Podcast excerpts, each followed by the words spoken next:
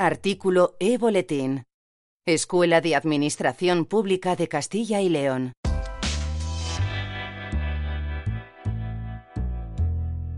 Evaluación de las directrices de implementación de la Agenda 2030 en Castilla y León. ODS 11. En este podcast analizaremos los retos conseguidos en el Objetivo de Desarrollo Sostenible 11 lograr que las ciudades y los asentamientos humanos sean inclusivos, seguros, resilientes y sostenibles en Castilla y León. Avanzar en la sostenibilidad de los núcleos de población implica adoptar medidas en diferentes ámbitos, entre ellos el urbanismo, la vivienda, los transportes, la calidad del aire y los residuos. Entre las medidas propuestas destacan Declaración de áreas de regeneración urbana y líneas de subvenciones para asegurar el acceso de todas las personas a viviendas y servicios básicos adecuados, seguros y asequibles y mejorar los barrios marginales. Programa Rehabitare, con el incremento del parque público de alquiler social. Convocatoria de nuevas líneas de subvenciones destinadas a la modernización, innovación y digitalización para la protección del patrimonio cultural, así como para el fomento del asociacionismo, promoción y formación en el sector.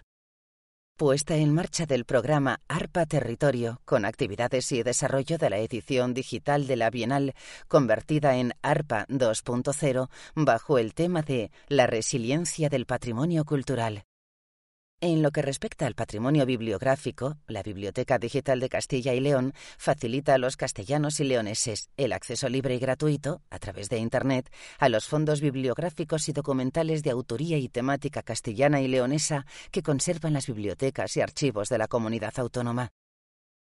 Elaboración del catálogo colectivo del patrimonio bibliográfico para identificar y proteger los fondos más valiosos.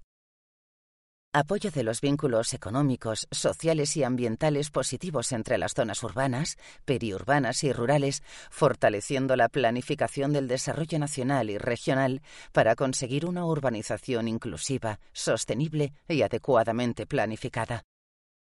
Reducción de los riesgos de incendios forestales mediante el incremento del tiempo de funcionamiento de las cuadrillas de trabajadores y mejorando sus condiciones laborales. Estrategia de control de la calidad del aire. En el tratamiento de residuos, elaboración de diferentes estudios, guías, manuales y trabajos, con el objetivo de fomentar el compostaje de los residuos domésticos para mejorar la capacidad de tratamiento de la materia orgánica y optimizar la gestión municipal y la explotación de los puntos limpios. Incremento del número de municipios que han adaptado su planteamiento a los parámetros relativos a las reservas de suelo para espacios libres públicos establecidos normativamente. Un porcentaje de metros con este propósito por cada 100 metros cuadrados edificables.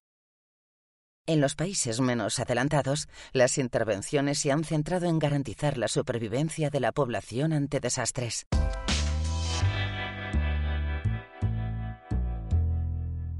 Escuela de Administración Pública de Castilla y León.